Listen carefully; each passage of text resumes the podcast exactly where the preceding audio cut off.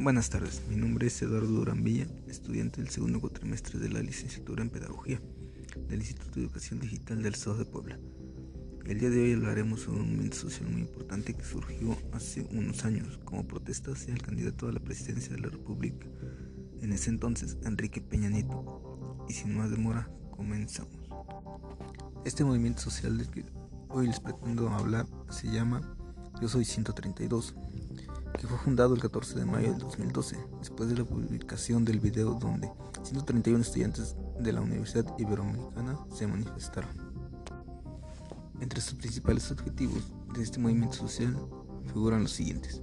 Democratización y transformación de los medios de comunicación, información y difusión. Cambio en el modelo educativo, científico y tecnológico. Cambio en el modelo económico neoliberal. Cambio en el modelo de seguridad nacional transformación política y vinculación con movimientos sociales y cambio en el modelo de salud. Y dicho lo anterior, pero ¿y qué es un movimiento social? Un movimiento social es un grupo no formal de individuos o organizaciones que tiene como finalidad el cambio social. En sentido general, movimiento social es definido como una forma de acción colectiva no efímera, en la cual un grupo más o menos organizado recurre a acciones extrainstitucionales a fin de promover o impedir ciertos cambios. Dicho lo anterior, ahora veremos cómo es que surgió el movimiento social Yo Soy 132. Pues bien, el movimiento que surgió en México en 2012 causó revuelo en todo el mundo y consiguió impactos en la realidad política mexicana, cuando el entonces candidato a la presidencia de México, Enrique Peña Nieto, fue protestado y abucheado por estudiantes de la Universidad Iberoamericana. La acusación realizada por los medios mexicanos fue que los manifestantes eran externos a la universidad, pagados y entrenados para estar allí. Inmediatamente, 131 estudiantes realizaron y publicaron un video en el que se identificaban claramente como estudiantes del Ibero y afirmaban, no somos acarreados y nadie nos entrenó para nada. Lo que sucedió después fue el inicio de un movimiento que tomó por sorpresa a México y al mundo. Yo soy 132 fue la consigna y el nombre que asaltó las redes sociales y que generó el movimiento social. Etiquetas de Twitter y videos alimentaron una serie de asambleas, meetings y manifestaciones. El movimiento comenzó a organizarse y a demandar reformas de democratización de los medios, de la educación y de la economía. Para nosotros, Peña Nieto era la punta del iceberg. Nuestra protesta iba dirigida contra un sistema político que quería imponer a un candidato. Exigíamos medios de comunicación transparentes y sin manipulación, dice Ignacio Rosaslanda, uno de los impulsores del movimiento. Bien, después de esa breve introducción, ahora veremos los antecedentes y los motivos por los cuales se manifestaron en contra de entonces candidato a la presidencia.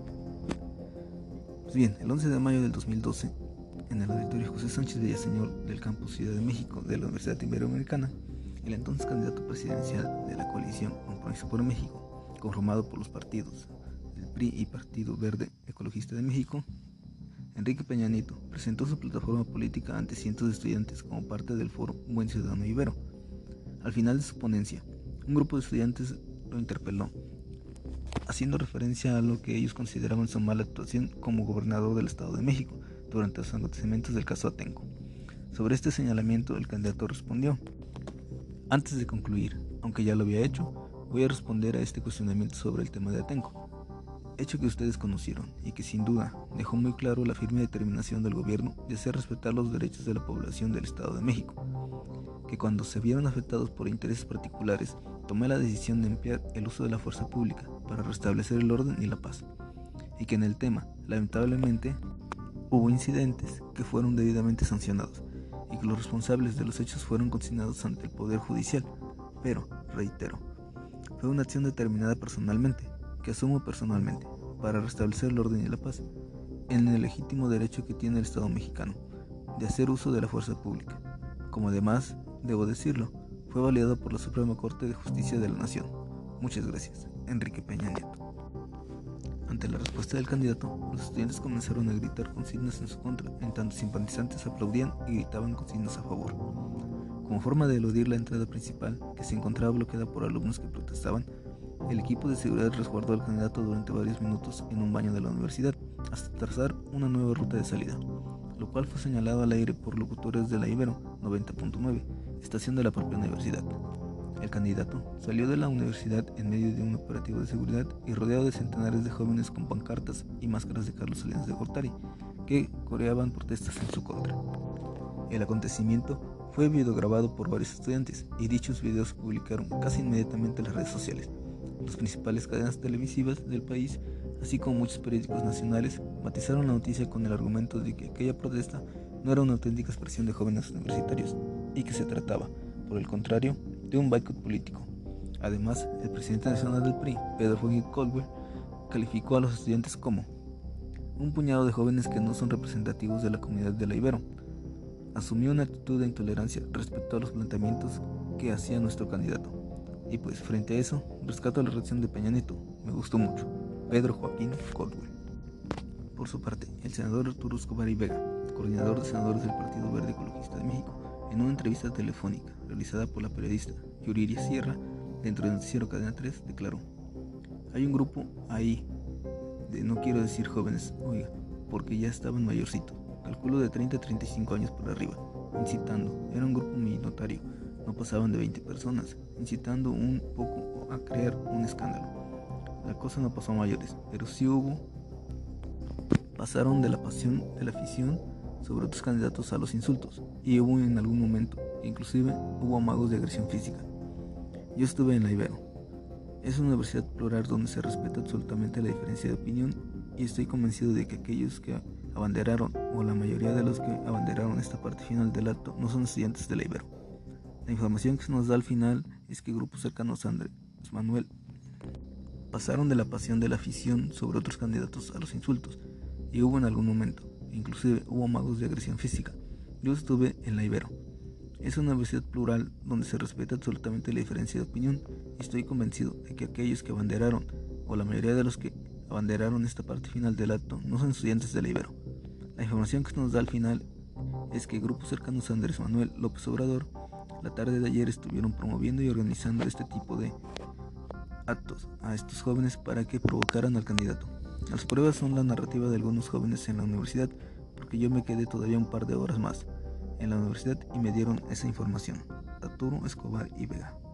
En el mismo contexto, Emilio Gamba Patrón, líder nacional de la Confederación Nacional de Organizaciones Populares y también ex estudiante de la Ibero, declaró, fue un boicot, una trampa, una actitud porril, provocadora. Pero el candidato no cayó en eso, Emilio Gamba Patrón. Ante estos señalamientos, el 14 de mayo de 2012, un grupo de 131 jóvenes publicaron un video en internet en donde mostraban las credenciales que los acreditaban como estudiantes de dicha universidad y respondieron, estimados Joaquín Cotwell, Arturo Escobar, Emilio Gamboa, así como medios de comunicación de dudosa neutralidad, usamos nuestro derecho de réplica para desmentirlos. Somos estudiantes de la Ibero, no acarreados, no porros y nadie nos entrenó para nada. 131 estudiantes. Los siguientes minutos, los 131 jóvenes dieron su nombre, su número de cuenta y la carrera en la que estudian, y afirmaron no pertenecer a ningún partido político, además de defender el carácter estudiantil de la protesta. Seis horas después de su publicación, el video había sido reproducido por 21.747 usuarios de esa red social. A raíz de ese video, las redes sociales comenzaron a mostrar su apoyo a los 131 estudiantes con el eslogan Yo soy 132. Manifiesto del movimiento. El 23 de mayo del 2012, el movimiento da a conocer su declaratoria. Entre los puntos que destacan figuran los siguientes. Primero, somos un movimiento ajeno a cualquier postura partidista y constituido por ciudadanos. Como tal, no expresamos muestras de apoyo hacia ningún candidato o partido político, pero respetamos la pluralidad y diversidad de los integrantes de este movimiento Nuestros deseos y exigencias se centran en la defensa de la libertad de expresión y el derecho a la información de los mexicanos, en el entendido de que ambos elementos resultan esenciales para formar una ciudadanía consciente y participativa. Por lo mismo, promovemos un voto informado y reflexionado. Creemos que en las circunstancias políticas actuales, el abstencionismo y el voto nulo son acciones ineficaces para avanzar en la construcción de nuestra democracia. Somos un movimiento preocupado por la democratización del país y como tal, pensamos que una condición necesaria para ella involucra la democratización de los medios de comunicación. Esta preocupación se deriva del estado actual de la prensa nacional y de la concentración de los medios de comunicación en pocas manos. Segundo, Yo Soy 132 es un movimiento incluyente que no representa una sola universidad. Su representación depende únicamente de las personas que se suman a esta causa y que se articulan a través de los comités universitarios. Pues bien, el movimiento Yo Soy 132 emerge frente a una situación nacional desastrosa marcada por una ola de violencia que se asciende por todo el territorio nacional y ante una coyuntura electoral manipulada por los medios. Principios generales del movimiento. El movimiento se declara apartidista, negando vínculo con cualquier partido político, pacífico, desaprobando de manera categórica cualquier acto de violencia, de base estudiantil. Se entiende con esto que el estudiantado es catalizador del cambio social, laico, desvinculándose de cualquier doctrina e institución religiosa.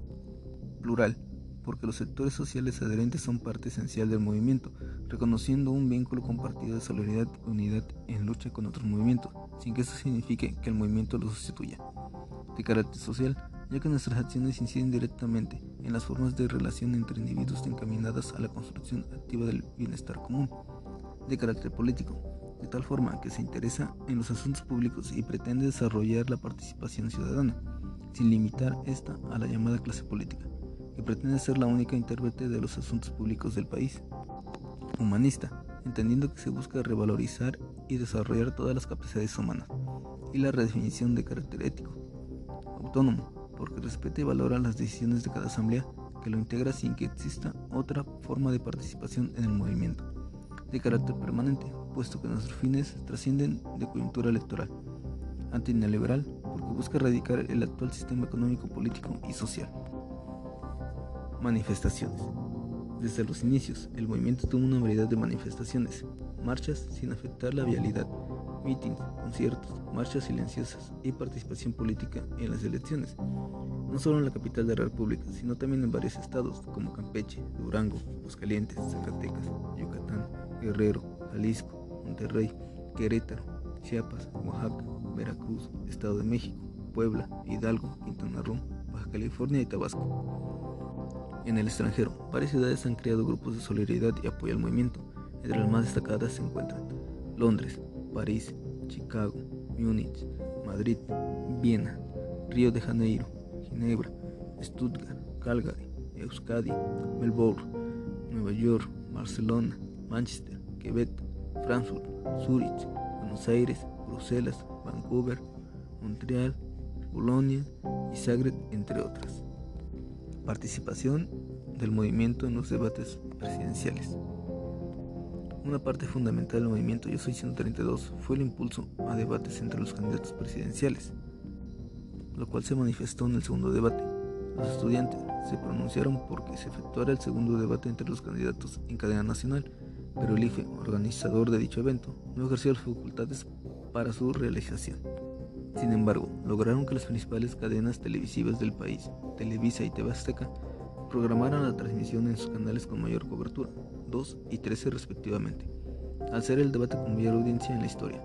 Esto significó más de 15 millones de personas, sin tomar en cuenta otros medios de televisión abierta y privada ni la difusión en Internet.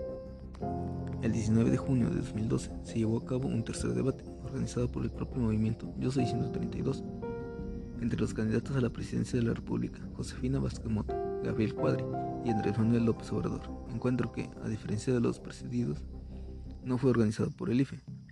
El candidato del PRI, Enrique Peña Nieto, declinó asistir al debate de Yo Soy 132 porque advirtió que no emplearía en condiciones neutrales ni imparciales.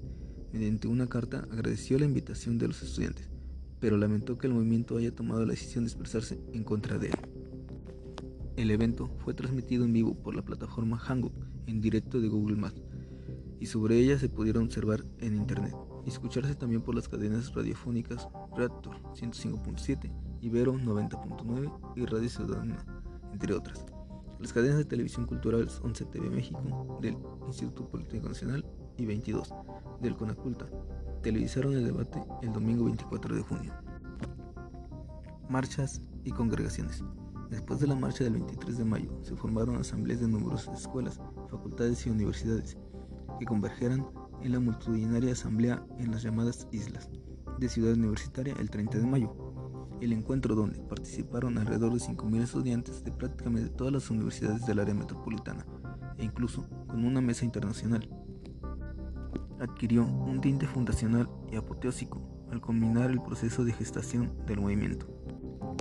Durante el mes de junio se vio una oleada de formación de asambleas estudiantiles que convergieron en la llamada Asamblea General interuniversitaria, que formalizó las propuestas emanadas de la mega asamblea de las islas de la UNAM. La descentralización liberó la creatividad de cada asamblea y durante el mes de junio se vivió un activismo febril en la ciudad y otras partes del país, concentraciones, foros, performance, festivales, entrevistas en medios de comunicación, intervenciones gráficas y en redes sociales que se realizaron mayoritariamente fuera de los centros educativos, ya que muchos de ellos habían entrado en receso vacacional de verano. En un país donde buena parte de la ciudadanía se diluía en la televidencia, la receta que escribió el movimiento consistió en dejar de consumir televisión y políticos basura para recuperar la capacidad soberana de decidir libremente. Una empresa nada sencilla, pero que dio resultados inmediatos, por lo menos a nivel experiencial generacional. Los estudiantes aplicaron una inyección de adrenalina a las anestesiadas conciencias de muchos conciudadanos, despejaron el escenario político de las huecas propuestas que habían predominado a lo largo de la campaña para poner el dedo en el renglón de las injusticias y arbitrariedades.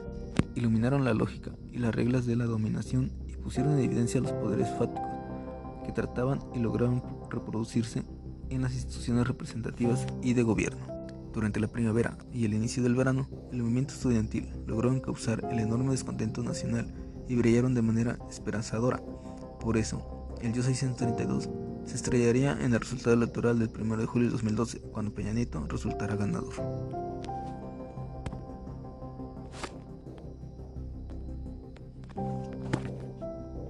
El declive marcado del movimiento. El 23 de noviembre, la Comisión Nacional contra la Imposición y el 132 anunciaron que realizarían un cerco pacífico en Salazar, es decir, alrededor del recinto legislativo donde tomaría posesión el 1 de diciembre el presidente electo, Enrique Peña Nieto. Dicho acuerdo fue impulsado además por organizaciones como la Coordinadora Nacional de Trabajadores de la Educación o la Unión Popular Revolucionaria Emiliano Zapata, añejos movimientos opositores del régimen priista. Adentro del recinto legislativo, un sonriente y triunfante Enrique Peña Nieto extendía los brazos para ser fotografiado con la banda presidencial en el pecho, recibiendo un estruendoso torrente de aplausos de parte de los parlamentarios de su partido, como en los viejos tiempos. Afuera, las calles ardían por las bombas Molotov y el aire era irrespirable por los gases lacrimógenos. El bloque juvenil que se había preparado y pertrechado para la confrontación no estaba conformado por más de unos cientos de individuos ataviados de negro y con cascos. Atacó a la policía con petardos, tubos, piedras, molotov e incluso un camión de basura usado como ariete. La policía respondió con gas lacrimógeno, pimienta, piedras y balas de goma. Un manifestante cayó herido por un proyectil policial finalmente terminó con su vida meses más tarde. Los enfrentamientos duraron más de 7 horas. El operativo oficial desató una oleada de detenciones arbitrarias y brutalidad policíaca en todo el centro de la ciudad. Se encarceló arbitrariamente a manifestantes y transeúntes, golpeando salvajemente y torturando a algunos de ellos. En la tarde había más de 100 detenidos y cerca de la mitad de ellos se identificó diciendo yo soy 132 el regreso del viejo partido autoritario había dado una muestra de su poder y de lo que se avacinaba. Los pequeños contingentes pacíficos del Yo Soy 132 quedaron atrapados en la refriega. Ayudaron a los cientos de heridos, replegando a los manifestantes, documentando las violaciones a los derechos humanos y sin importar escuelas o posición política cerraron filas ante la represión. Desde esa noche, los activistas del Yo Soy 132 se enfilaron en la defensa de los detenidos, quienes salieron libres casi al final de 2012. Aunque en enero se realizó una nueva asamblea del movimiento, la mayoría no acudió. Muchos piensan que, al concluir las semanas de protesta por la libertad de los detenidos y al poner el pie fuera del reclusorio, el último preso, había terminado el movimiento del Yo Soy 132. Pareciera, en aquel momento, una amarga derrota. Sin embargo, una imagen representaba ese momento dramático de forma más combativa. El 1 de diciembre, una veintena de estudiantes, con rostros afligidos pero dignos, atrapados en medio de los enfrentamientos y ataviados algunos con camisetas del emblemático Yo soy 132, sostenían una manta con una consigna clarividente que invertía los términos de la situación. Hoy no empieza un gobierno, hoy ha comenzado la resistencia. Yo soy 132, bajo el lema, si no ardemos juntos, ¿quién iluminará esta oscuridad? Para finalizar, con el surgimiento de los movimientos sociales, que realmente han sido referentes en busca de un bienestar de toda la población, se han logrado avances significativos en diferentes ámbitos del accionar de toda nuestra nación.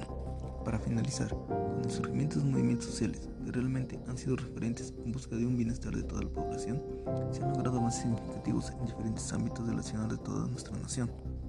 Pero también está claro que muchas de las veces se utilizan estos movimientos en beneficio de ciertas personas que solo se aprovechan de las movilizaciones y apoyo de la sociedad que realmente pelea por defender sus derechos como ciudadanos libres y soberanos para conseguir sus propósitos particulares, siendo ellos mismos quienes, sin tener el interés real del movimiento, pasan por alto las consignas de lucha por el que el pueblo se une en pro del bien en común.